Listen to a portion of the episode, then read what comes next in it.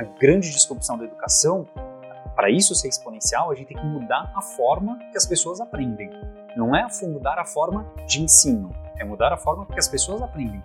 E isso não parece ser algo que a gente tem o domínio ainda. Né? A forma de aprendizado, né? controlar o aprendizado. Olá, pessoal, bem-vindos, entusiastas da educação, a mais um episódio da Education Journey Podcast. Eu sou a Iona Skurnik, CEO da EJ, e no episódio de hoje contamos com mais um convidado muito especial, o Guilherme Silveira.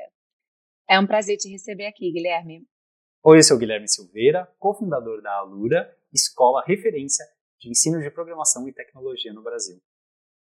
E hoje eu vou conversar com a Iona no podcast da Education Journey sobre a nossa trajetória desde o começo lá da empresa até onde a gente chegou. Guilherme é cofundador da Alura, uma das principais plataformas de cursos de tecnologia do Brasil. A Alura ensina o estudante a ir além do conteúdo das aulas, incentiva que o aluno desenvolva um portfólio para o mercado, compartilhe seus conhecimentos com outros colegas e participe de bootcamps e hackathons, entre outros eventos de tecnologia. Hoje, a Alura tem mais de 1.200 cursos na área de, de tecnologia, de inovação e de negócios, que são atualizados e elaborados por especialistas e pedagogos com uma metodologia exclusiva. A EdTech também possui serviços para B2B e realiza treinamentos corporativos personalizados para empresas que querem capacitar seus colaboradores com conteúdos específicos. Eles montam de acordo com a demanda da empresa. No episódio de hoje, nós vamos entender como que surgiu essa ideia de inovar na área de cursos de tecnologia, como que a Alura se destaca nesse mercado e a gente vai falar também um pouco da trajetória do Guilherme, o que, que ele fez antes da Alura, como é que ele chegou até aqui e qual é a sua visão de futuro para a tecnologia, para o Brasil e para a área de inovação em geral da educação. Vamos ouvir, por último, quais são os conselhos que ele tem para os educadores e os entusiastas da área de TI. Então, fique ouvindo para conhecer a história inspiradora do nosso convidado, que mudou a forma como se aprende tecnologia no Brasil. Guilherme, muito obrigado de novo por estar aqui hoje com a gente. Vamos lá. Vamos começar entendendo um pouco de você. Eu acho que todo mundo aqui já está curioso, querendo ouvir um pouco mais da sua trajetória. Conta pra gente como é que você chegou até a Lura, um pouco dessa experiência da Kaelon, que eu acho super relevante a gente falar sobre isso, e por que essa ideia de fundar uma plataforma de cursos de tecnologia. Legal. É... Eu vou começar pela, pelo meio, que é como que a Kaelon surgiu e, e o porquê, então, fundar uma plataforma de ensino de tecnologia. Esse é o meio da minha história. Ela em 2004, eu voltei da Alemanha, depois de trabalhar dois anos lá como programador, 2003 talvez, 2003. É, algo do gênero, já estou perdido já no tempo. E, e, eu não consegui emprego. E meu irmão trabalhava como, como professor de programação na Sun Microsystems, que era a criadora da, da tecnologia que chamava Java, que existe até hoje, né? Linguagem de programação, tecnologia, etc. E ele dava aula lá e existiam outras escolas no Brasil. Eu, na Oracle, não, não desculpa, na época, na Sun, que foi comprada pela Oracle depois, é, não tinha vaga para mim. Eu tentei me candidatar a outras escolas que também não me responderam, não me retornaram na época. E, e, eu tentava conseguir emprego em algum lugar e não conseguia. Eu tinha 19 anos, eu acho, quando eu voltei, ou 20 no máximo, acho que 20 anos, quando eu voltei. E, e não consegui emprego, literalmente, porque eu tinha uma experiência lá de fora que eu queria um salário quando o euro valia 4 reais, que hoje em dia voltou a ser razoável esse pensamento de um euro a 4 reais, mas com um jovem de 20 anos que achava que sabia tudo e não sabia tudo, né, na verdade. Então eu não consegui emprego, eu gostava da que meu irmão dava aula, eu sempre segui muito o caminho das coisas que meu irmão fazia, e e fiquei nessa, né? Acabei pegando uma, algumas consultorias, uma ou outra, mas sempre conversando com ele, com esse interesse de, de dar aula, de dar aula, chegou uma hora que ninguém me respondia sobre é, abrir uma sobre dar aula, né? E eu falei, ah, vamos fazer nossa própria escola, vamos. E aí a gente meio que foi para esse lado, enrolou, enrolou, enrolou. Em 2004, né, 16, 17 anos atrás, quase agora, a gente abriu a Kaelo. Então a Kaelo foi aberta pela necessidade de um emprego, né, na necessidade de ganhar dinheiro, com algo que eu gostava, que era dar aula, e algo que eu sou razoavelmente bom, que é a parte de programação. Então, misturando tudo isso, meio que caiu nisso. Isso foi meio que o meio da minha carreira, né? Na verdade, o começo, né? Quando eu com 20 anos. Mas é de pouquinhos. E, e antes disso, eu já tinha trabalhado com aula em alguns momentos, aulas particulares, aulas de matemática, aulas de não sei o quê. Eu sempre gostei de aula. E eu vivo numa família de professores e professoras ou pessoas que trabalham com educação.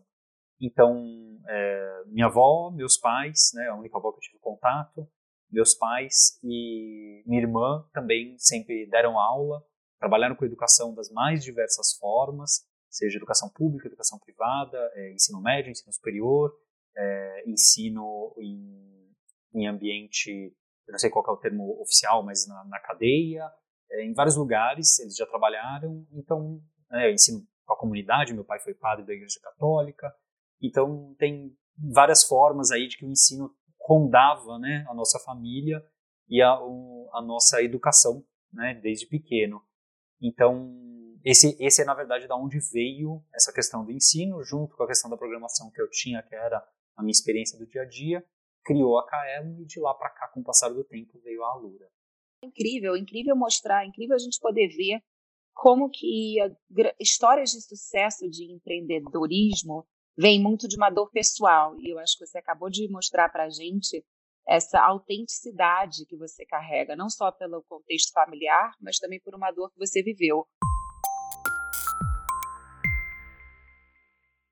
Agora, conta um pouquinho só como é que foi esse pulo da Caelo para a Lura. Claro, acho que é, é um ponto muito importante mesmo no, na história do nosso grupo e, e, do que a gente construiu, é, porque pensa, pensa assim, né? Eu e meu irmão criamos a Kaelon, dávamos cursos, nunca almejamos é, ser os homens mais ricos, as pessoas mais ricas do planeta, ou qualquer coisa do gênero. Não é o nosso objetivo de vida, não temos essa necessidade pessoal, financeira, seja lá o que for. É, então, a gente não precisa criar uma empresa que duplique de tamanho a cada ano. Então, nosso objetivo sempre foi muito mais é, se sustentar, sustentar a família e fazer alguma coisa que a gente gostava e que acreditava. Então, com isso, a gente foi capaz de crescer a empresa aos poucos. E aí, a empresa que dava cursos presenciais, né, a Kaela, que dava cursos presenciais em São Paulo, com a base da comunidade que a gente se envolvia desde muito tempo atrás, a gente fundou os fóruns, o principal fórum de, de Java online que existiu por muitos anos, que era o Guja, ainda existe. É, então, essa, essa nossa, esse nosso crescimento foi muito orgânico por muito tempo. Só que as dores de cabeça, mesmo que orgânicas, elas crescem, né? Se você pensar que tem duas pessoas lá em cima num ambiente razoavelmente familiar, é, as dores de cabeça começam a pesar, né? Na medida que você está envolvido com o dia a dia da operação e dos funcionários, todas as pessoas que estão trabalhando juntas. É, então, escalonar instrutores, né? A gente tem um, tinha um problema muito grave né, no presencial, existe um problema muito grave em cursos presenciais de qualquer área e natureza, que é, você tem matérias, você tem salas de aula, é, tem salas de aulas que podem ser usadas para determinadas matérias, mas não podem ser usadas para outras matérias, é, isso nas mais, pensa em arquitetura, você tem salas que precisam de um certo tipo de espaço ou outro tipo de espaço, na computação também. Salas com Mac, salas com Windows, salas com Linux, salas com não sei o quê. É, você tem instrutores e instrutoras capazes de dar alguns cursos, mas não outros cursos. E você tem alunos e alunas interessados em certos cursos com disponibilidade de certos horários, assim como os instrutores e instrutoras, disponibilidade de certos horários. Então você tem que escalonar tudo isso, e isso é um problema, literalmente, um problema matemático computacional super complexo. Um problema que não tem solução na prática, meio que isso. A solução é muito complexa, muito lenta. E, e essa era uma dor de cabeça que a gente vivia. Então, se no sábado de manhã a gente morava um quarteirão de trabalho, né? O trabalho foi aberto a um quarteirão de casa. Se no sábado de manhã um professor ou uma professora ligava pra gente às 8h45, sendo que a aula começa às 9 dizendo que estava com diarreia, porque é a coisa mais normal do mundo, todos nós temos diarreia algum dia na vida e não podemos ir no trabalho, tinha que ter algum instrutor ou instrutora disponível para que 15 minutos dar uma aula, porque eu não queria cancelar a aula para os meus alunos e alunas, né? A pessoa está dedicando sábado, vieram do interior, não sei o que, não sei o que. Não quero deixar a pessoa na mão. E é óbvio que isso muitas vezes recaía na gente, né? Até a gente tomar uma decisão de tipo, não, beleza, a gente confia no trabalho que a gente está fazendo, a gente consegue ter outros instrutores. Então teve um momento aí de dor muito forte, que era a gente ter uma didática, um método de ensino e trabalho que a gente acreditava, que a gente não, não confiava na nossa capacidade de passar para outras pessoas ensinarem. E aí sentir o peso disso e precisar ser capaz de, de passar isso para frente para que outras pessoas trabalhassem de uma forma similar, né? É, o, o, estilo Kaelon, Alura, né? Na verdade, o estilo nosso de ensinar e, e de trabalhar o aprendizado. Aí isso fez a gente crescer, São Paulo, Rio de Janeiro, Brasília, mas as dores de cabeça de escalonamento de três cidades continuam, porque daí você tem uns problemas agora, na verdade, vezes três. E, e aí chegou esse momento em que a gente falou, olha, a gente não tem interesse, eu e o Paulo não temos mais o interesse de abrir em outras cidades. É, tem demanda, a gente acompanha a demanda pelo site, pelo fórum, por um monte de lugar, a gente tem os números, tem demanda em diversas cidades, mas a gente entra em várias questões que não dá. Eu, como ser humano, não vou sacrificar a minha vida completamente por causa disso. E como é que vocês resolveram esse problema? Não se resolveu, se empurrou com, ah, aliás, resolveu dizendo não vamos fazer, não vamos, não precisamos crescer mais, isso é o suficiente para a gente. Então, por alguns anos, a gente tomou essa decisão, olha, cresce organicamente só local, não cresce em outras áreas geográficas, porque é, é um peso muito, muito grande nas nossas costas e nas costas do, do, de um outro escalão ali que existe que está gerenciando isso. E aí sempre vinha a questão do curso online. E aí a gente dá curso online, se a gente der curso online, a gente consegue abrir para os outros lugares, para outras pessoas, para outros horários, etc. E a nossa experiência com cursos online era sempre muito ruim até aquele instante. E aí, em algum momento, a gente anualmente discutia isso, porque a gente sempre discutia, abre uma sala nova ou não. Ah, mas e se a gente for para online? Ah, vai ou não vai? E aí sempre tinha essas discussões e sempre as dores de cabeça. E aí revíamos o que existia no mercado de curso online e falávamos não é o que a gente queria de experiência para os nossos alunos e alunas. É, era uma época que o Moodle, Blackboard dominava o mercado e Moodle era o segundo maior, então e, e com todas as dificuldades e problemas de Blackboard e de Moodle que existiam na época. É, e aí a gente, em algum momento, um pouco antes do Coursera existir é, e um pouco depois do Coursera ser lançado, o Dacity, um pouco antes do EDX, então nesse momento em que começaram a surgir os mocks, é, eu não sei exatamente a linha do tempo aí, a gente começou a testar algumas plataformas por causa de é, coisas pessoais, então, por exemplo, eu, por causa do aprendizado de línguas, eu usava muito o Live Mocha, que é um site que foi vendido para a Rosetta Stone e já foi fechado hoje em dia. E era um site que eu gostava muito. Eu acho que tinha algumas questões sociais, de convívio social, numa plataforma de aprendizado, que eram inovadoras e que por muito tempo eu não vi em nenhuma outra plataforma. Mesmo hoje em dia é raro de encontrar é, a forma que eles engajavam as pessoas sem ser simplesmente através de um fórum. É, e aí a gente falou, opa, parece que é possível fazer algo. E aí a gente foi analisar o mercado brasileiro de ensino à distância como que estava, e a gente viu que tinha espaço para uma venda, para uma experiência de cliente que fosse mais simples do que o que existia naquela época, né? O, o que existia, por exemplo, de alguma empresa que dava cursos online na época era você tinha que pagar via boleto, só que o sistema era um sistema de uma empresa de fora, então você não tinha como pagar com boleto, você tinha que fazer o pedido e aí não pagar com cartão de crédito e aí mandar um e-mail para uma pessoa, para um ser humano, falando eu quero um boleto, aí o ser Sim. humano daqui três dias te mandava o um modelo, o um boleto, quer dizer, né, no, no modelo de compra online acabou, né, acabou, todo todo seu desejo de estudar naquele instante morreu, foi por água abaixo. É, tudo isso para mostrar como vocês estavam na frente do tempo, eu acho. Acho que uma visão, uma interpretação disso é como que vocês viram o potencial antes mesmo do mercado estar tá pronto para isso. Isso, isso. Eu acho que isso. Como a gente viu o potencial antes do, do mercado já ter pisado ali forte, né? É, então nesse nesse significado sim, né? E a gente deu essa sorte de ter é, de ter entrado nesse mercado 16 anos atrás, 17 anos atrás. Então, quando a gente viu online, a gente não, não veio com uma, uma, experiência do tipo, ah, deixa eu dar minha primeira aula de programação. Não, a gente estava vindo com nove anos de experiência, não sei mais exatamente, nove anos de experiência de cursos presenciais das mais diversas áreas de programação, de desenvolvimento, etc., design, Scrum, etc. Então a gente não caiu de paraquedas, ah, já sei, vamos abrir uma empresa de educação, vai ser online, vai ser não sei o quê, vai ser não sei o quê, e aí você está dando vários tiros ao mesmo tempo sem saber direito quais você vai acertar, quais você vai errar. É, a analogia é horrível de tiro, né, essa daí, mas bom, acho que a ideia foi, né. É, Sim. Então, é, é um pouco disso. A gente teve a sorte de já ter errado muito no presencial, ter dado uhum. muitas bolas fora no presencial, para que quando a gente procurou e decidiu, beleza, a gente vai para o online, a gente tivesse uma visão muito clara do que, que a gente estava procurando. Aquela visão de lá para cá mudou, mas ela foi sendo refinada e mudada, etc. Você acabou de comentar que a visão de vocês mudou de um tempo para cá, daquela época para hoje.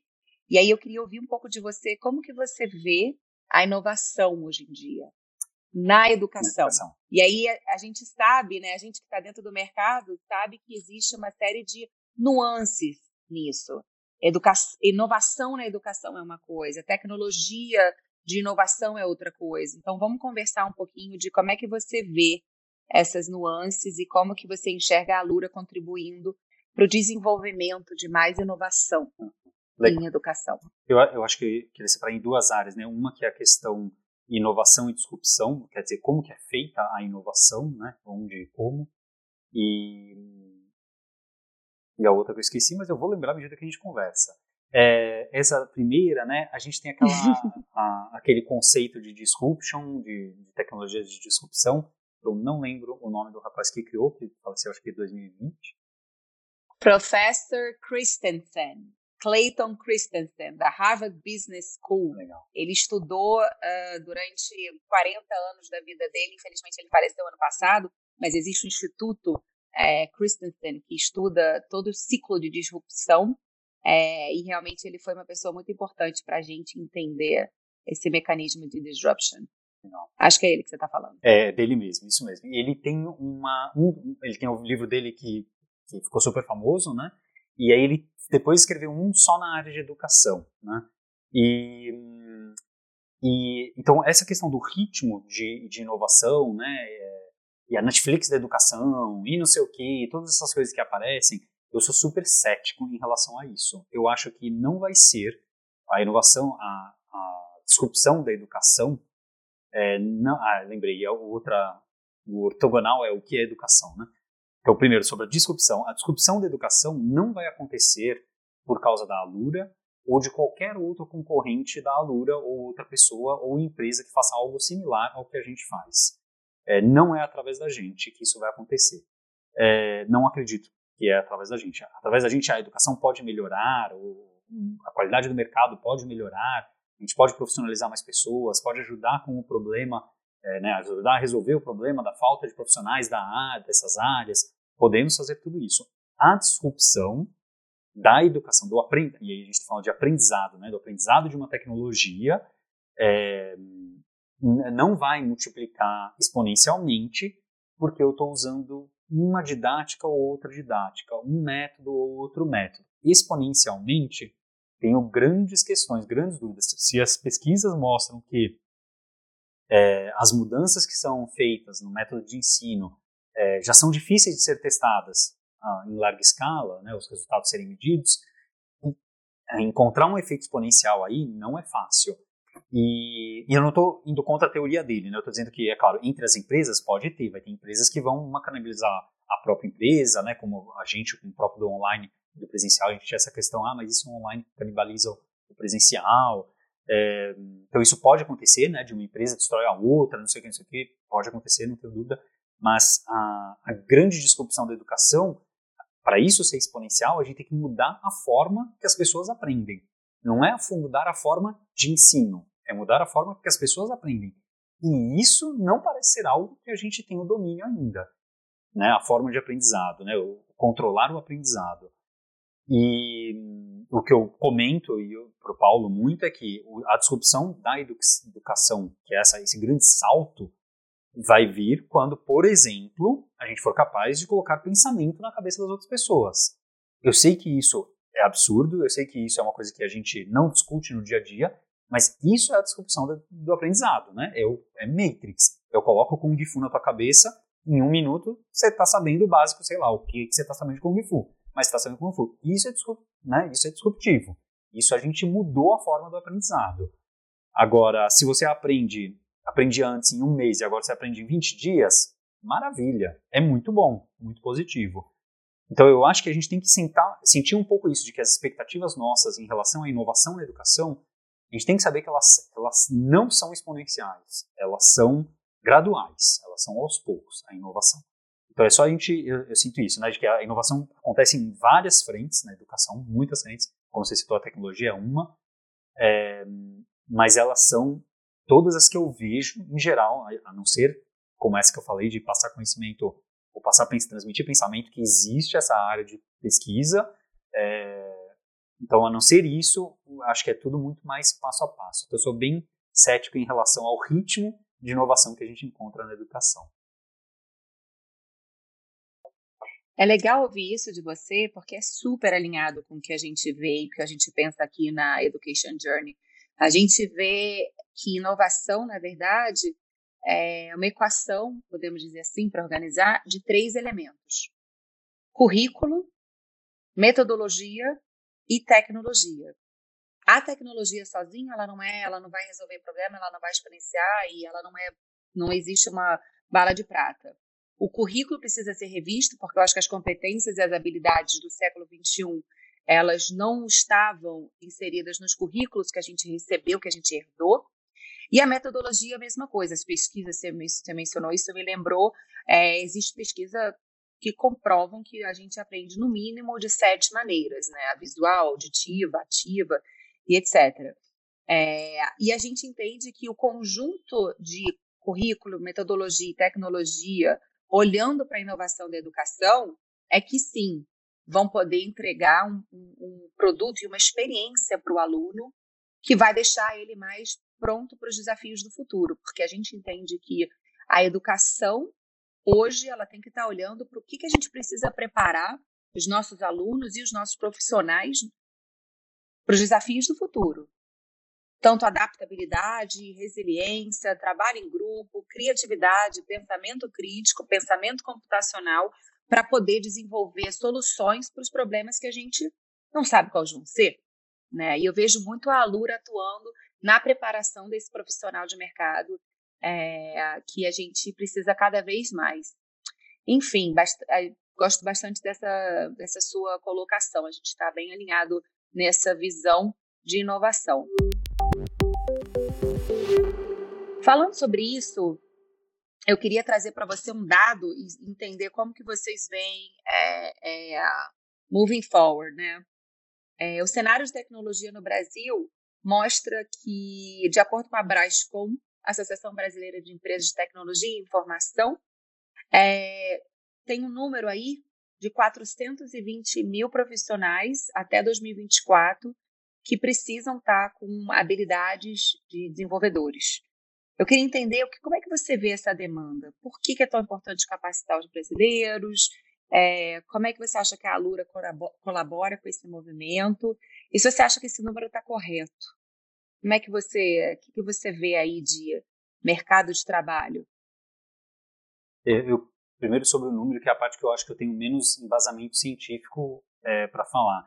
Mas eu acho que eu prefiro esse número, né, esses números que dizem, olha, tem tantas vagas em aberto, porque eles costumam ser baseados em, em algum número que é real, né, que existe, você consegue caçar na internet e encontrar, é, do que aquelas frases que em, teve uma frase que apareceu no, numa reportagem de um jornal grande alguns anos atrás que era nos próximos três anos 60% das profissões, das profissões serão atualizada, sei lá, qualquer aquelas frases que fala, todo mundo vai perder emprego, porque tecnologia vai disputar tudo, etc.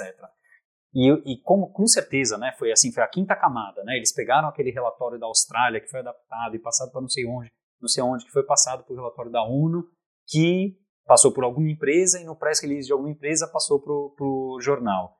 E aí o jornal, acho que leu ali, em vez do que falar daqui 20 anos, isso foi acho que 3 anos atrás, em vez do que falar 20 anos, falou daqui falou daqui dois, daqui, desculpa, falou em 2020 vão 60%, e era três anos. Em três anos, todas as profissões, ou metade dos cargos, uma coisa super exagerada. Sensacionalismo é, mesmo esse relatório, parte, né? É, isso, é. E, e, eu fico até meio triste, porque esse relatório, mesmo esse relatório, a base lá da Austrália era super específica, foi super tirado de contexto, etc. Então eu prefiro muito mais é, essa, esse número que é localizado, que está falando, olha, no Brasil, a realidade brasileira que no mercado a gente encontra tantas vagas abertas que não foram preenchidas. Então você pode, sei lá, vai numa ferramenta, num site de, de vagas qualquer, tem diversos sites de vagas, e você olha no ano de 2020 quantas vagas foram abertas e continuaram lá por pelo menos seis meses, algo do gênero. E aí você define que essa vaga é uma vaga que não foi fechada, né, não foi preenchida. Então dá para você de alguma maneira medir isso de uma forma palpável, né, o quanto que está faltando, é claro, né, fora o que não foi anunciado. E então esses números eu acho que são mais realistas nesse sentido. E a gente tem os números, por outro lado, né, os números que são é, o quanto está sendo fornecido para o mercado pessoas que tenham esse conhecimento técnico, né? É, esses números a gente tem pelo número de pessoas que saem de faculdades, número de pessoas que saem de certos tipos de cursos, as próprias associações trazem e, e elaboram relatórios em cima disso. Eu acho que são números que parecem fazer sentido. Eu não fui atrás, eu fui atrás do outro, das origens dos outros números. Esse específico eu não fui atrás da origem dos números. É, mas não, não parece ser algo muito fora da realidade, dado, é, dado o que algumas empresas falam abertamente sobre as vagas delas. Né? Temos X vagas abertas de tal área, algumas empresas grandes.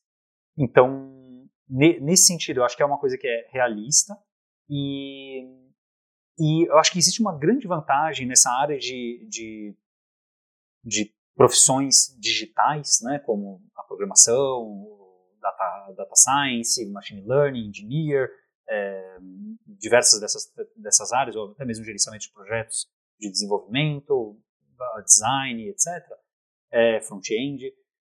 Existe uma grande vantagem que é você só precisa de uma ferramenta, mas você precisa de uma ferramenta, né? Você precisa de uma ferramenta que é o computador. É, então, a barreira de entrada nessa profissão, nessas várias profissões, ela é menor do que em algumas outras profissões, né? É claro, é, existem diversas profissões históricas que também tinham uma barreira de entrada alta, e o que foi acontecendo é que a tecnologia foi, foi sendo produzida em massa e o custo foi baixando e aí mais pessoas conseguiram entrar naquela área. Né? Então, pensando no mecânico de hoje em dia, um, sei lá, uma, uma morsa, sei lá quanto é que custava 200 anos atrás, nem sei se existia uma morsa. Mas hoje em dia existe uma morsa de 50 reais, de 30 reais, de 20 reais e vai existindo cada vez mais barato. Né? Então a profissão fica palpável para cada vez mais pessoas. Então, a nossa profissão, essa área toda, ela exige uma, uma ferramenta, um, a ferramenta que ela exige é, um, é, a existência de um computador. O resto tudo, ou quase tudo, você consegue, é, você consegue aprender, né? Você consegue aprender. Eu acho que essa é uma grande vantagem desses tipos de profissões digitais. É, e, e, o nosso papel como Alura é, eu acho que é de duas mãos. Uma é a gente ajudar as pessoas a se colocarem no mercado através disso. Então a gente tem esse foco altamente profissionalizante, né, de que, olha, meu objetivo é que a pessoa consiga um emprego, meu objetivo é que a pessoa cresça no emprego dela, consiga resolver os problemas do emprego dela. É, então a gente tem esse foco muito forte. Por outro lado, como você citou, a gente sabe, e trazendo aquela questão ortogonal, né, a visão clássica de, clássica não, uma visão muito discutida hoje de, de educação, é que a educação ela não é só profissionalizante, não adianta eu falar que ah, as faculdades estão erradas porque elas não preparam para o mercado. Isso é uma visão, não sei se é mercantilista, não sei qual é o termo, da, da universidade. Né? O papel da universidade não precisa ser 100% para preparar para uma pessoa de mão de obra de seja lá o que for, programadora, seja lá o que for.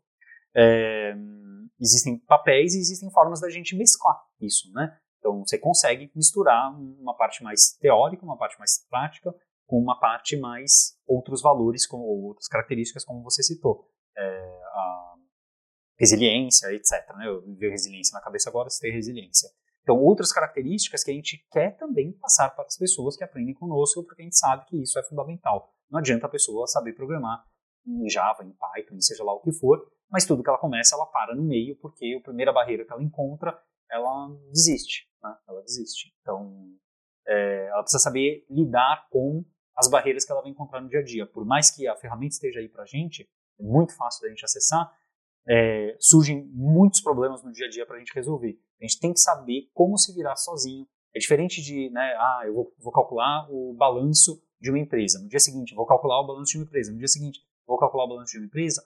Muito provavelmente surgem poucas coisas novas entre um dia e outro nessas áreas que a gente está discutindo, surge muita coisa nova muito frequentemente. Com certeza. E o problema é como é que eu resolvo os meus problemas e não como eu aprendo. O aprender existe na internet, existe a Lura, existe um monte de coisa.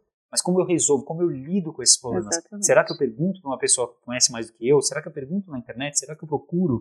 Será que eu, né, o que, que eu faço? Esse tipo, saber lidar com essas situações é uma das habilidades que um profissional, uma pessoa profissional tem que saber.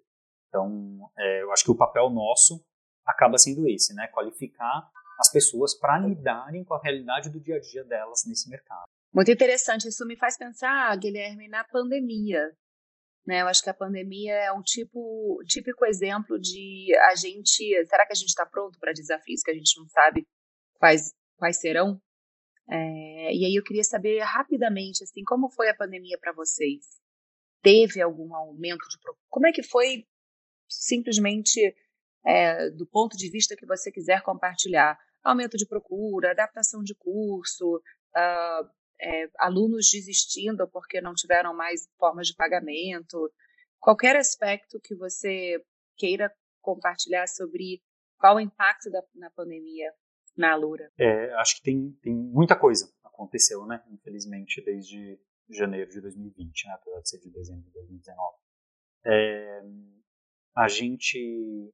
Em janeiro de 2020, eu tinha tirado férias de ir para o Japão, tive a oportunidade de ir para o Japão com a minha esposa. E a gente voltou no primeiro dia do primeiro caso que teve lá confirmado. A gente já voltou meio assim assustados. E, e aí eu comecei a procurar algumas coisas e pesquisar. E, e o Atila trabalha muito próximo da gente, a gente é muito próximo dele em várias frontes, várias frentes que a gente tem é, de trabalho da Lura, do grupo. E então, nas conversas, na pesquisa, etc., a gente muito rápido percebeu a, a gravidade do que estava acontecendo. E então muito rápido a gente preparou e falou, olha, a gente precisa agir antes que a coisa é, bagunce tudo, né? Vai bagunçar tudo, a gente precisa estar preparado como empresa para os nossos funcionários, primeiro e para os nossos clientes também, né? É, então, se eu primeiro preparar, né, não adianta eu querer atender meus clientes e sacrificar a vida dos funcionários, e não adianta não, né, o contrário, né, também. Então, então a gente logo tentou correr atrás do que a gente poderia fazer para que a forma interna de trabalho nossa pudesse ser descentralizada. É, a gente já tinha algumas coisas que eram feitas remotas, então internamente foi um, um trabalho razoavelmente tranquilo migrar para o distante, né, é, para o remoto. E o curso online, muitas coisas já eram feitas, muitas coisas já eram feitas online. Mas a gravação era feita em estúdio. Muitos dos nossos cursos eram gravados em estúdio. Uhum. Então a gente teve que migrar uma parte também. E, e é claro, mesmo a gente migrando uma parte para a casa das pessoas, você gravar num estúdio é uma coisa, você gravar com a chuva, o cachorro e a buzina e a ambulância passando é outra, né? Então, teve esses desafios, assim como teve os desafios para o curso presencial, né? O curso presencial, obviamente, de um dia para o outro, zerou, né? Como muitas outras empresas de outros mercados de um dia para o outro você tem zero, zero clientes, porque não, não pode e não faz sentido a gente abrir e expor a vida das pessoas assim. É, e aí a gente. Então o que, que a gente fez? A gente é, redirecionou o nosso esforço do presencial para um trabalho síncrono online, para que a gente conseguisse manter todo mundo ativo trabalhando, né, ninguém parasse. É, redirecionou para um, um online síncrono e o, tudo que a gente podia, a gente ia passando para o assíncrono, porque estava muito claro para a gente já desde o começo. Né, eu lembro de eu falando para os meus pais, eu falei, olha, vocês se preparem para pelo menos seis meses de ficar em casa. Eu lembro de falar seis meses, porque eu ficava sem graça de falar para eles nove. Porque eu falava, nove é um número muito grande, vai passar meu aniversário, não sei o quê, né, meu aniversário de outros parentes, etc. Vou falar seis. E, e isso porque seis já é um número, sabe, não é, não é 15 dias, né, sendo que lá no comecinho, se lembrar, pessoal falava, ah, é 15 dias de loja. É, e o pessoal falava, olha, 15 dias, sei o quê. Então eu vi o exemplo né, de outros países que tinham fechado já há meses e não tinham se recuperado ainda. Eu falava aqui, ou a gente fecha por meses e não se recupera, né, e, e se recupera, ou não fecha por meses e vamos ver o que acontece, né? Então, se preparar para isso. Então, dado que a gente tinha um pouco dessa experiência, a gente também já se preparou para que na empresa e tanto para os nossos funcionários quanto para os nossos clientes, a gente fosse capaz de atender, né? Não precisar sair demitindo gente a rodo e não precisar é, parar de produzir conteúdo e atender aos nossos clientes. Então, o que, que a gente fez? Por um lado, sempre que possível, a gente direcionou o pessoal que estava trabalhando presencial para o online. A gente teve esse benefício, né? Com, a gente tem as duas, as duas empresas, né, dentro do próprio grupo, é uma empresa só, direcionar um trabalho para o outro, né? é, reconfigurar o trabalho das pessoas. E outra coisa que a gente fez foi, para os alunos e alunas, a gente começou a criar muito mais conteúdo. A gente sempre foi de criar conteúdo gratuito, online, etc. Então, desde 2000, quando tinha o grupo de usuários. Mas a gente reforçou isso. Então, a gente teve vários projetos de imersão, que a gente chama, que é um, a imersão é uma semana em que você vai aprender para valer as coisas com as pessoas que são experts da área, com a qualidade da aula nossa, etc e tal. Não é um teaser não é um, se você fizer isso e não fizer o curso, você não vai aprender nada. É tipo, olha, tá aqui uma semana de aula para você aprender e se dedicar, etc. A gente começou a fazer essas imersões, até hoje a gente faz elas. É, tá acontecendo agora de React, é, de JavaScript, acho que é React ou de Next, eu não manjo de JavaScript. Tá acontecendo uma agora nesse instante, é, e acabou uma de, de ciência de dados, etc. Vai acontecer de novo outras. Então a gente tem essa na parte aberta e a gente começou a fornecer cada vez mais conteúdo online. A demanda para os cursos online aumentaram, mas a gente, a gente não sentiu uma demanda específica pelo período de lockdown. Então, né, a gente não teve um lockdown explícito, né, mas é a gente, pelo período em que as pessoas ficaram mais em casa, a gente não teve um crescimento fora da nossa curva anterior de crescimento. Então, a gente já vinha num crescimento, a gente continuou nesse crescimento, né? É, se isso é causado pelas pessoas estarem mais em causa ou não, não dá para saber. Agora, a gente tem uma outra plataforma que é de música, de ensino de música online, que chama MusicDot. Essa plataforma de musicdot.com.br, ela teve um pico de, de, de, de procura e aí claramente ligado às pessoas estarem mais tempo em casa. Então é curioso, né, que por mais que a gente pense, ah, as pessoas vão estar agora talvez desempregadas e não vão conseguir pagar cursos, aumentou até mesmo a demanda nos cursos é, não profissionalizantes, cursos até não profissionalizantes, porque os da Alura é um pouco mais natural de esperar, porque são cursos profissionalizantes, né? Então a pessoa está procurando um emprego ou crescer ou algo do gênero. Nossa, imagino, imagino como tenha sido para vocês todo lidar com tudo isso, né? Super bacana. A gente está chegando no final e a gente sempre gosta de fazer o que a gente chama de perguntas bate e volta. A ideia é você responder da maneira mais curta e rápida possível e a gente vai aqui conhecer um pouquinho mais de você. Vamos começar com qual é uma outra edtech que você admira? É, eu admiro muito a Letros. É, quer que fale um pouquinho sobre ela ou não? É só dizer o nome e bora para o próximo. Não, só dizer o nome, é. até porque a Letros tá é do nosso querido amigo uhum. Thiago Rached, que também uhum. tem um podcast dele. Uhum. Então já fica aqui a dica de quem quiser saber mais sobre a Letros, tem o nosso podcast. É, bacana. É, se você souber responder de uma maneira rápida, a gente quer saber quais foram, quais são os seus maiores mentores. Eu acho que na educação foram os meus pais, porque muito do que a gente ensina, a forma que a gente ensina e a forma que a gente lida com o ser humano que a gente está trabalhando, né, porque é um trabalho ser humano para ser humano, veio do trabalho social da minha mãe e do trabalho social do meu pai. Eu acho que isso é a base. É, pelo lado tecnológico, é meu irmão, né, a pessoa que eu sempre segui, e acho que é isso, são, são esses dois principais mesmo, esses dois grupos.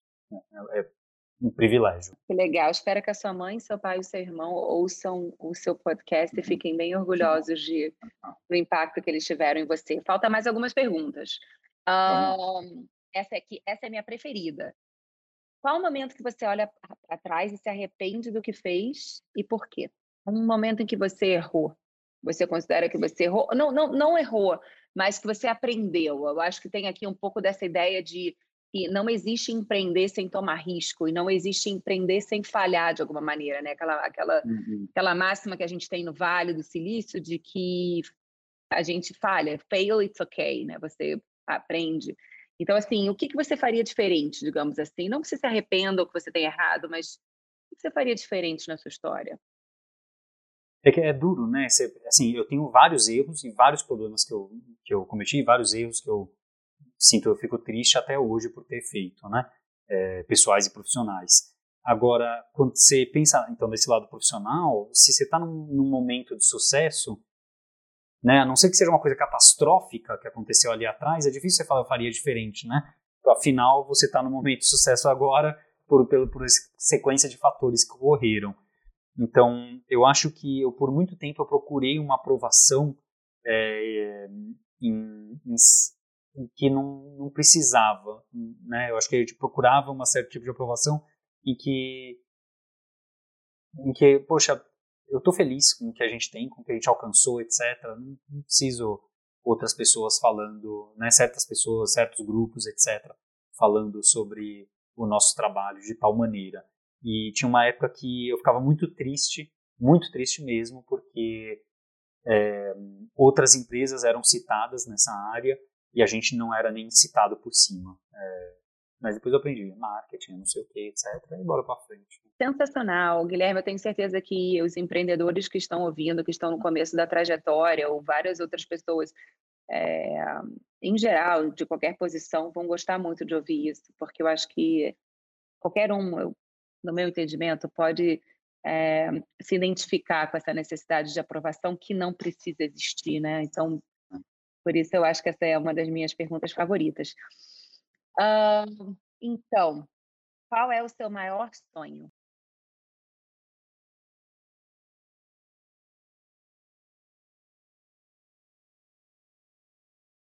Puxa.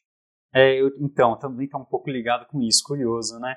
Eu tinha um sonho que era um, por um momento um sonho realmente era ser a empresa de não ser a empresa, né, mas ser a referência de ensino de programação do Brasil. Por um, por um momento era isso. E eu acredito que a gente alcançou isso. Hoje em dia eu acredito que a gente alcançou. A gente é referência de ensino de programação. É, a gente não precisa ser a única referência de ensino de programação, porque é uma área muito ampla. A mesma coisa de falar, ah, você é referência, a universidade é referência. Pô, depende da, depende da área que a universidade é referência. É muito amplo o negócio mas eu acho que a gente tem certos fatores que nos tornam referência é, na educação. E isso é, me deixa muito grato. E, e você perguntou sonho, né? Então, o segundo sonho, que está ligado com um pouco da decepção, seria é, poder mostrar que uma coisa que é brasileira e que deu certo, né, que é o nosso trabalho, poderia dar certo lá fora. Então eu tinha um sonho de tipo, olha, mostrar que o nosso trabalho, a nossa forma de ensinar a nossa forma de ver educação e tecnologia de trabalhar a educação com, com os nossos alunos e alunos, com essas pessoas, é, é melhor do que uma forma que outras empresas abordam lá fora. É, e, e, isso envolvia um pouco o sonho de, ah, quero abrir lá fora, quero que a gente cresça lá fora, etc e tal. E aí depois eu vi o quão, de novo, é muito difícil uma coisa dessa, porque existe um, um marketing muito pesado, que aqui no Brasil não existe tão pesado, é, e que e existe um. Eu, eu, as pessoas talvez acham que eu seja um pouco de, de exagero meu, mas eu sinto um pouco de preconceito com um país que não é considerado um país evoluído, desenvolvido, industrializado, seja lá o que for o termo que queiram usar, é, de tipo, quem, quem é esse país falando de educação para gente? Né? Eu sou aqui o país que tem XPTO, e vem esse cara desse outro país que não tem XPTO, e, e tem né, dengue, zika, não sei o que, não sei o que, e vem falar de educação para mim. Então eu sim, eu, em algumas conversas na minha vida com pessoas lá fora, eu senti um pouco disso, essa barreira. Então eu tinha esse sonho, mas eu acabei, né, ainda tenho, ainda tenho esse sonho, mas eu desencanei no sentido de desencanei de ficar chateado. Que bom que, que a gente teve esse papo, que a gente conheceu um pouquinho mais do Guilherme Silveira. Super obrigado por ter topado esse papo aqui com a gente, por todo o trabalho que você tem feito nesses 17 anos e por todo essa, esse comprometimento que você leva ao seu trabalho. Né? Hoje a gente falou um pouco sobre inovação em cursos de tecnologia, com o cofundador da Alura, Guilherme Silveira. Eu sou a Iona Skurnik e esse foi mais um episódio do podcast oficial da Education Journey.